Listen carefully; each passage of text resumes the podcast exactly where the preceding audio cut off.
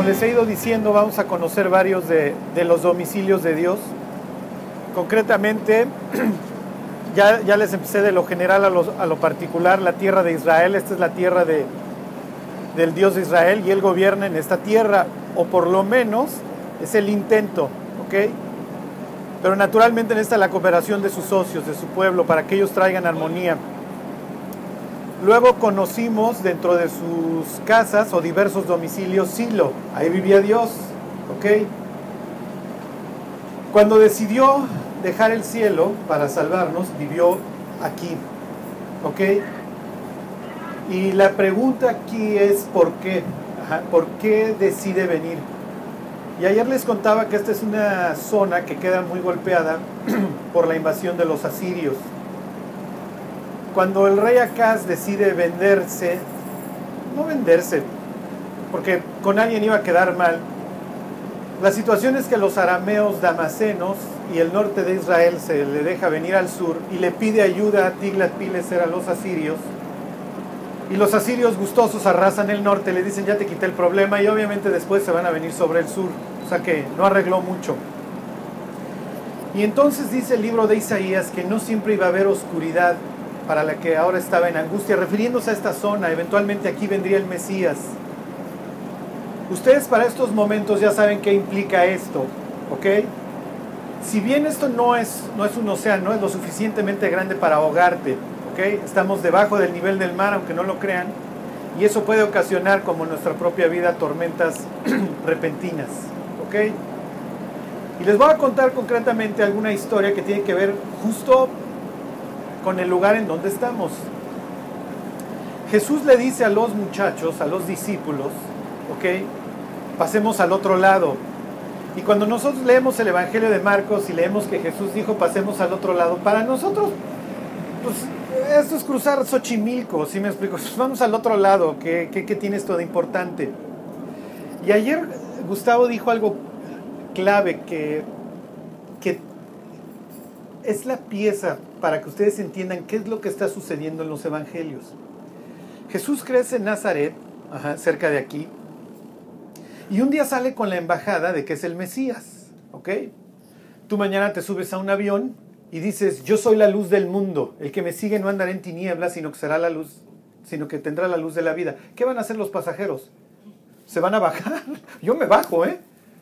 Yo, yo me subo a un avión de, de Turkish o algo así y llega un cuate con un turbante y dice que él es el pan de vida, que el que cree en él nunca va a tener hambre, yo me bajo, honestamente. ¿Ok? Y Jesús no deja mucho espacio para maniobrar. O Jesús es un enfermo mental. Ajá. Y había varios que andaban con la embajada de que eran el Mesías. ¿Se acuerdan? Se levanta un día Gamaliel a medio Sanedrín y dicen, se levantó Teudas y se levantó Judas y todos estos cuates acabaron arrasados, hombre. Si esto no es de Dios, déjenlo. Es un loco más, un celote más. ¿Ok? Y entonces un día Jesús sale con la embajada, muchachos, ¿qué creen? Yo soy Dios. Los vi muy mal, este, y como ustedes no alcanzan a llegar, tuve que descender. Eso es lo que creemos y eso es lo que nos distingue de cualquier religión. Nosotros no tenemos una dirección ascendente en, en donde llegamos a una apoteosis. Creemos que estábamos tan fracasados que Dios tuvo que venir por nosotros. Nosotros le amamos a Él, ¿se acuerdan? Porque Él nos amó primero. Ok, bueno, pues entonces eres el Mesías. Ok, entonces haz las cosas que nosotros esperaríamos del Mesías. Ok, cuando venga la era mesiánica, cada quien va a estar sentado debajo de su higuera y debajo de su vid. Entonces va a haber abundancia de vino. Ok, voy a Caná y ¿qué es lo que hago? Traigo vino, ¿ok? Correrán al vino y a la abundancia y etcétera, decían los profetas, ¿ok? Entonces, yo tengo que actuar Jesús va a decir únicamente dos veces, y lo va a hacer en territorio gentil, que Él es el Mesías. Nunca lo va a decir en esta tierra. No lo va a decir abiertamente, pero lo va a implicar. Si tú eres el Mesías, entonces haz, las cosas que se supone que tiene que hacer el Mesías. Y el Mesías tiene victoria sobre qué? ¿Ok? Para estos instantes ustedes ya lo saben. El Mesías tiene victoria sobre el caos, sobre el desorden y el vacío. Ahí empieza toda la historia. ¿Ok? Y al rato van a ver cuando lleguemos a Cesarea de Filipos cómo continúa todo esto y por qué Jesús pregunta ahí quién dice la gente que soy yo. ¿Ok? Cuando Jesús entra a Capernaum, lo primero que sucede cuando entra a la sinagoga, un endemoniado.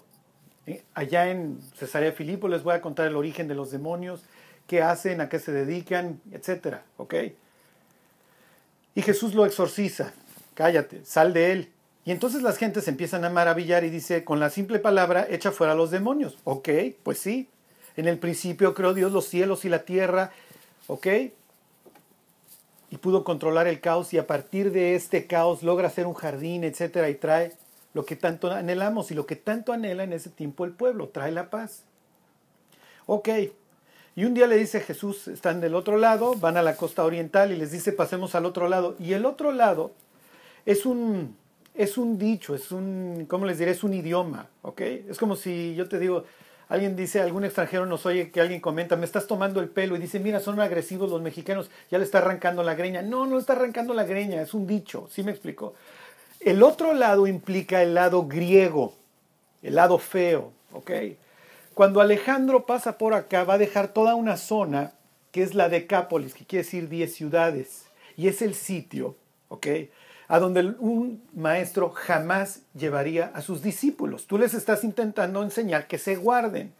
Esto es agarrar a tus discípulos y llevártelos a Garibaldi. Esto no lo haces. ¿Sí me explicó? Muchachos, los veo a las 3 de la mañana, vamos a evangelizar mariachis a Garibaldi, ¿ok? Y tú le dices a tus papás, si fuera Gael, oye, Melgorni me va a llevar a evangelizar a Garibaldi a las 3 de la mañana. No, ahí la gente va a chupar, ¿ok? Ahí la gente va de fiesta y no vas a evangelizar. Y entonces imagínense cuando los discípulos que se la viven alzando las cejas así de, ¿qué está pasando? Sí. Porque te les voy a contar otra historia de Capernaum en donde, en donde Pedro ha de haber dicho, pues mira ya maestro, ya pon un trompo de tacos al pastor y vamos a, y, y abrimos los sábados, Señor, porque te la, vives violando la ley. ¿Ok? Pero eso viene el caso en el monte de las bienaventuranzas. Ok. Y entonces, vamos al otro lado.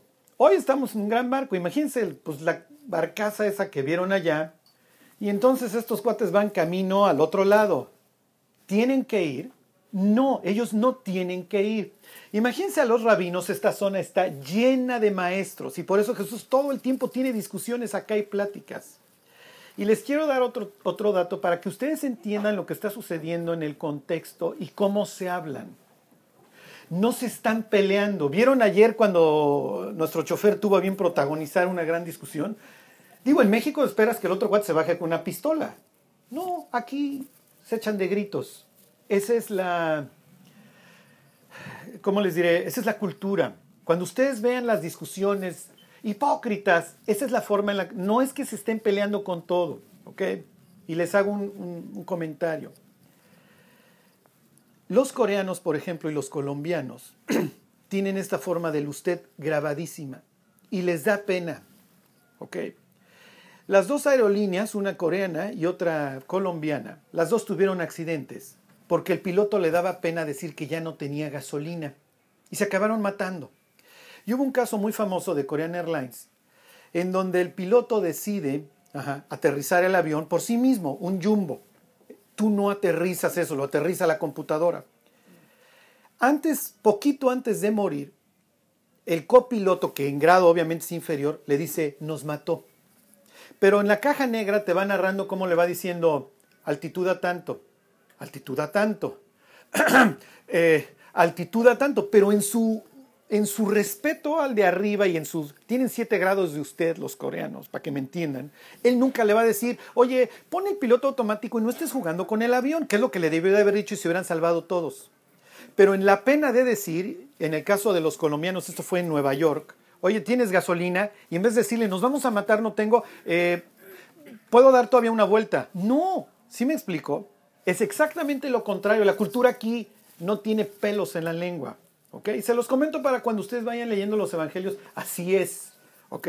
Bueno, el caso es que los discípulos dicen, no deberíamos de ir para allá. Ok, el maestro quiere ir, vamos. Pero allá vive quién? Allá viven los paganos, allá adoran al diablo, ahí están los demonios, esto es lo inmundo. Y nosotros creemos en el Dios de Israel y tenemos kosher y nos lavamos las manos hasta los codos y hacemos un rezo antes de comer. ¿Para qué quieres ir a la inmundicia, Jesús? ¿A quién le has hablado de Cristo? Sí. No, fulano está tan mal. ¿Sí me explico? Hace rato yo le preguntaba a Gael, ¿dónde estudias? No, pues en tal universidad, en tal, ¿qué vas, secundaria o prepa, Gael? Secundaria. Yo le preguntaba, ¿tu secundaria es caótica? Del 1 al 10, ¿qué dirías? Y la idea es, vamos a buscar a los perdidos, ¿ok? En el camino es natural que los discípulos vengan pensando, no deberíamos de ir, no deberíamos de ir, ¿qué sucede en el camino? Es natural. ¿Alguien se acuerda qué pasa? Hay una tormenta, claro, porque nosotros no tenemos que ir allá. Y la palabra que usa Mateo no es tormenta, es sismo. ¿Le suena? ¿Ok? Cuando Jesús dice en, en, las señales de los últimos tiempos que va a haber terremotos en diferentes lugares, es la palabra que está empleando para esta tormenta. ¿Ok? Cuando el Apocalipsis dice que hay un... y las ciudades de las naciones cayeron por un gran terremoto, es la palabra sismo.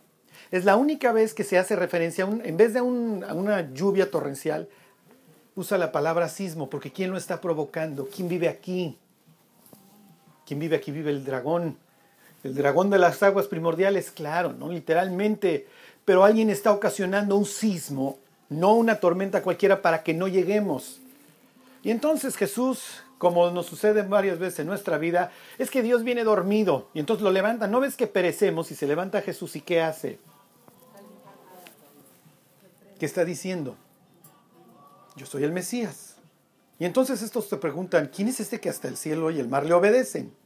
Y se acuerdan, no es que diga, a ver, ya que se amaine, lo reprende, porque entiende que es una fuerza sobrenatural la que está diciendo, tú no vas a ir para allá. He logrado durante años que este sitio, esta tierra donde tú querías llevar tus planes, sea un caos. Y contando, ¿eh? Y contando, porque la historia todavía no se acaba. El caso es que llega al otro lado, a Gádara, y lo primero que se encuentran, ¿qué es? Pues es natural, un endemoniado, ¿ok? Por acá pasaba la vía Maris y es natural que la gente conoce, ahorita les platico, a los soldados. Aquí está el, ¿ok? Aquí había una, cerca de aquí había una, una legión estacionada, por eso es natural que tú te vas a encontrar a un centurión acá. Ajá. Ok, pues estás en la vía Maris, estás en la, en la carretera importante, con todo lo que ello implica. Y entonces se acerca el endemoniado, y si se acuerdan, el endemoniado de dónde viene? De la, de la pudredumbre, viene de los sepulcros y es incontrolable y su vida es un caos, caos y desorden, vacío. El tipo está desnudo, vive en la inmundicia, en los sepulcros y de día y de noche está echando de gritos. ¿Ok? Y entonces le pregunta a Jesús, ¿quién eres? Y le contesta, soy legión, porque somos muchos. La legión podía ser cinco mil soldados. Este cuate es un multifamiliar de demonios. O sea, olvídense del exorcista, este cuate. Ajá. Pero este todavía tiene la voluntad para irse a postrar y le dice, sal de él. Ok, pues ni modo, tenemos que salir muchachos. Pero no nos mandes a dónde. Porque tienen un destino, ¿se acuerdan? No nos mandes al abismo. ¿Ok? Y entonces les dice, ahí vienen pasando los cerdos. ¿Ya ves, maestro? Nosotros no deberíamos de estar aquí. Esto es como si Dios te manda a evangelizar a la sierra en Guerrero a los narcos. Ahí están todos los cerdos, ¿ok? Te estás meneando entre las amapolas, entre la cannabis. Ahí están todos los marranos, la producción de un animal que los judíos obviamente consideran inmundo. Bueno, déjanos entrar aunque sean los marranos. Ok. Los marranos, vayan ustedes a saber, esto es increíble, el ser humano puede convivir con los demonios, los marranos no aguantan un segundo y prefieren el suicidio, prefieren salir al despeñadero que mantenerse con el espíritu este que ahora los está poseyendo. Es natural. Ok, los discípulos están encantados. Este es el Mesías. Cuando lleguemos a Jerusalén, ustedes van a entender que los discípulos no van con planes de que maten al maestro, ¿eh? Ellos van a una toma de posesión. Pues venimos con el Mesías. Nos lo ha estado demostrando a través de los actos, no tanto de sus palabras, porque Él tiene control sobre el caos. Tiene control sobre todos los demonios, sea uno, dos o cinco mil. ¿Ok? Jesús se vuelve a embarcar y regresa. Y la Biblia, acuérdense que este es un sitio de qué? De tinieblas, este es un sitio oscuro y no siempre va a haber oscuridad porque algún día va a venir el Mesías. Y es natural que las personas, los líderes de la sinagoga, y eso lo ven con muchas reservas, ¿ok? Efectivamente, este muchacho, pueblo chico, infierno grande, se crió por acá. Miren, la verdad es que no sé el caso de todos, pero no andamos buscando a Dios, ¿eh? Como dice una persona, buscamos a Dios tanto como un ratero anda buscando una patrulla de la PGR. Dios nos tiene que buscar. Y nos tiene que llevar hasta el último de nuestros recursos, hasta que ya no puedas. Jesús regresa a la costa occidental. la Biblia no aclara en qué coordenada, pero regresa a la costa occidental. Imagínense a los discípulos cargados de energía. No, no, estuvimos a punto de quedar ahogados y ahora resulta que hasta con los demonios podemos. No van a poder, ¿se acuerdan? Luego hacen el oso queriendo exorcizar. Pero bueno, regresan. ¿Y quién lo está esperando? A ver, la gente lo está esperando, ¿ok? Para estos momentos Jesús ya tuvo victoria sobre el caos, ¿ok? Sobre la enfermedad. Imagínate que pierdes la vista. Peor, imagínate que naces ciego de nacimiento. Digo, eso ya fue pleonasmo. Si de alguna forma la recuperaras o obtuvieras la vista, necesitarías desarrollar lo que no hiciste mientras gateabas. Necesitarías calcular las distancias, porque si no te tendrías que estar estrellando en todos lados. Y los ciegos son restaurados perfectamente. No es que te devuelvo la capacidad de ver, te la devuelvo completa, así me explico, te restauro por completo. El paralítico no es bueno, mijo, ahora ve, búscate un fisioterapeuta que te arregle los músculos que traes atrofiados, pero los nervios ya te los dejé al centavo, no, ponte a caminar.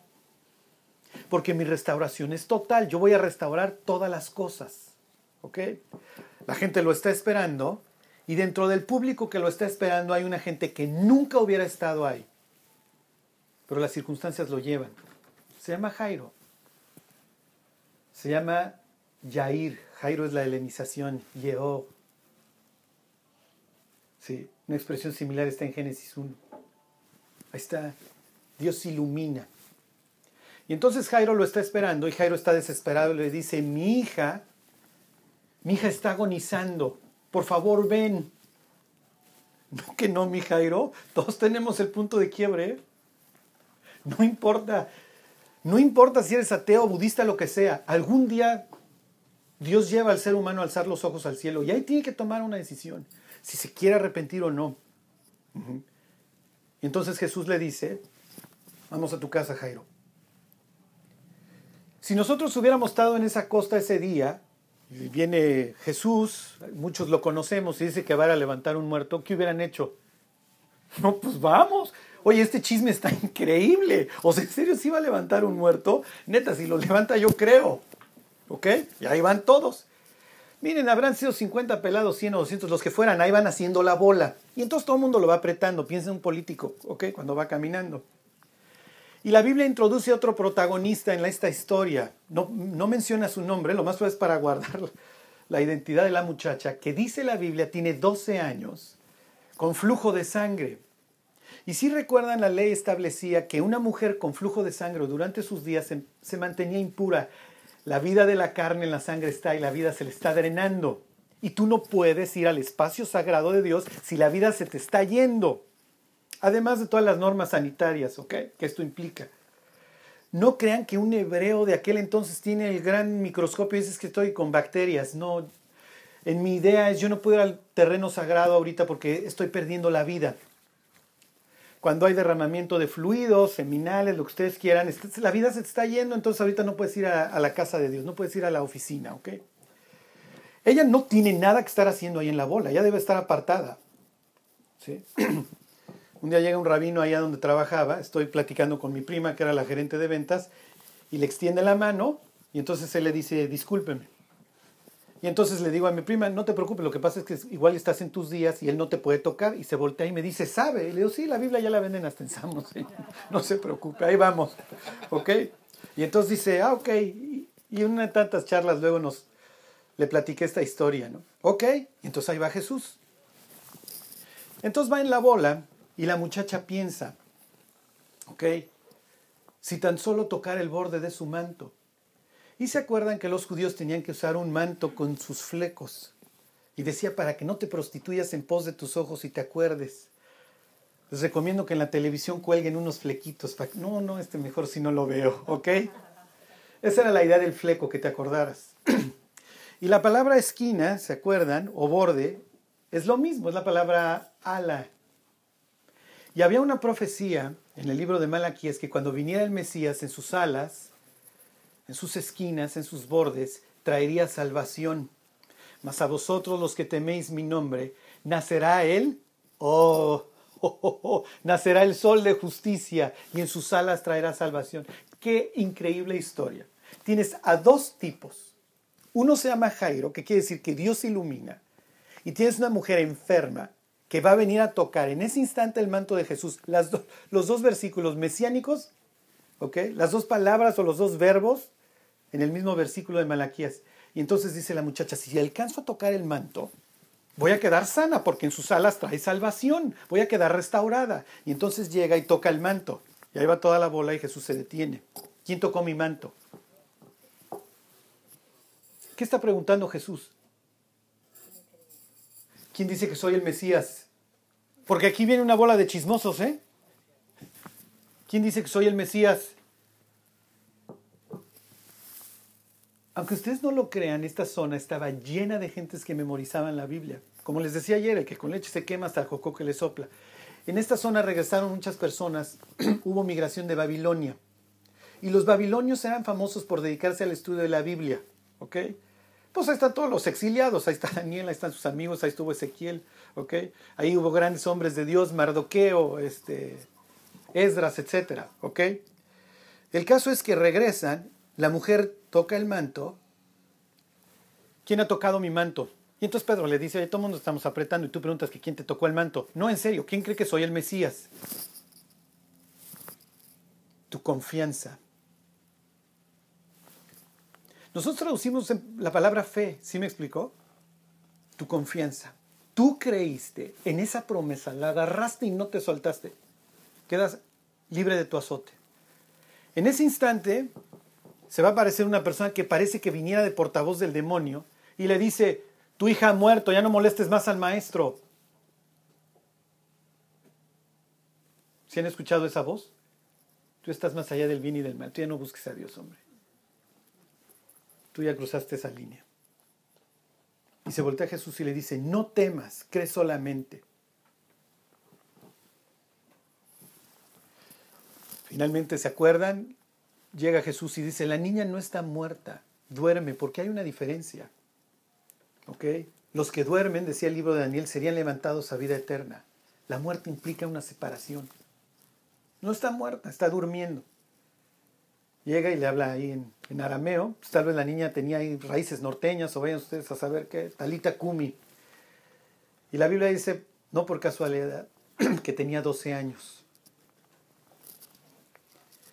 Y fíjense esta historia, cómo Jesús está representándose como el que tiene el poder sobre la braveza del caos, sobre las fuerzas que los agentes del caos sobre la enfermedad y el pecado que nos separa de Dios, sobre nuestra inmundicia, porque efectivamente no merecemos,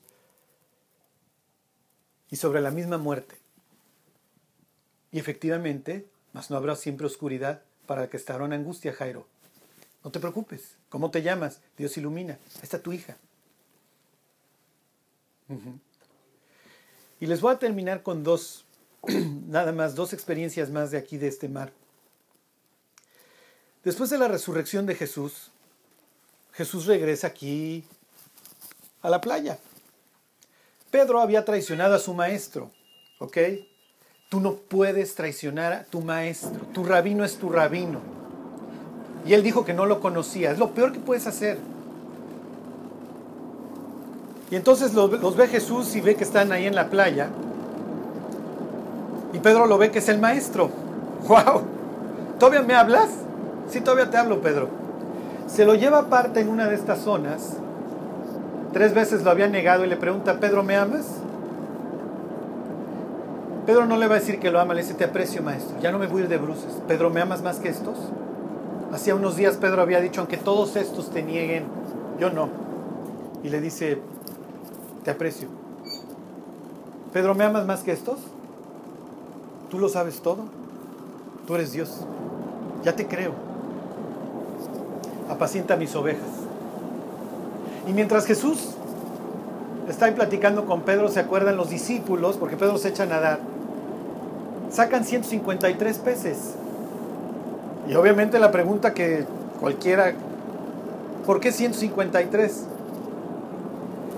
Y te vas a los libros de reyes y de crónicas y te das cuenta que Salomón hace una leva, no de judíos, de gentiles. 153.600 gentiles para la construcción del templo. Y casualmente años más tarde los discípulos sacan 153 peces del otro lado de la barca, que implica el otro lado. Los gentiles van a participar en la construcción de este nuevo templo. Ellos van a ser mi testimonio. Y ahorita que decía Gustavo que es un buen tiempo para meditar, piensen en todo el proyecto que tiene Dios para ustedes. Porque yo les decía ayer que un cristiano es una persona que se dedica a restaurar su vida y la vida de los demás. Bueno, vamos al otro lado. Oye Charlie, pero va a haber tormentas. Sí, sí las va a haber. Pero tú ahora eres una persona que estás construyendo el templo de Dios.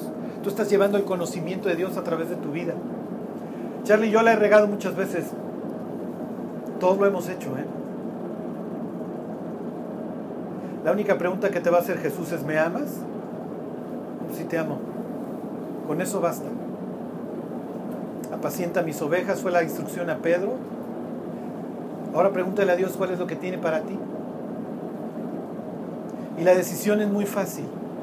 Podemos ser una persona más que pasó por este planeta y convirtió el oxígeno en dióxido de carbono o podemos ser alguien que decidió cruzar al otro lado y hacer una diferencia.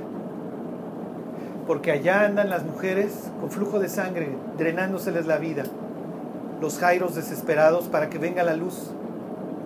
Vosotros sois la luz del mundo. Vamos a orar y si quieren lo dejamos ya el regreso del camino para que cada quien piense. Y si algo le quieren preguntar a Dios es, ¿para qué estoy aquí? aquí en medio del caos, en medio del mar. Sí, sí lo entiendo, Dios. Y que le digan, aquí estoy. Yo quiero restaurar. Yo quiero que mi vida traiga orden y no vacío. Señor, te queremos dar gracias por, por lo que tú nos has enseñado. Te pedimos nos bendigas. Te damos gracias, Dios, porque Algún día nos llevaste al fin de nosotros mismos para que te buscáramos. Y Dios, tú trajiste luz a nuestra vida. Te pedimos que ahora lo podamos ser para otras personas. Te pedimos, Dios, que nos muestres cuál es el propósito por el cual nos alcanzaste. Te lo pedimos por Jesús. Amén.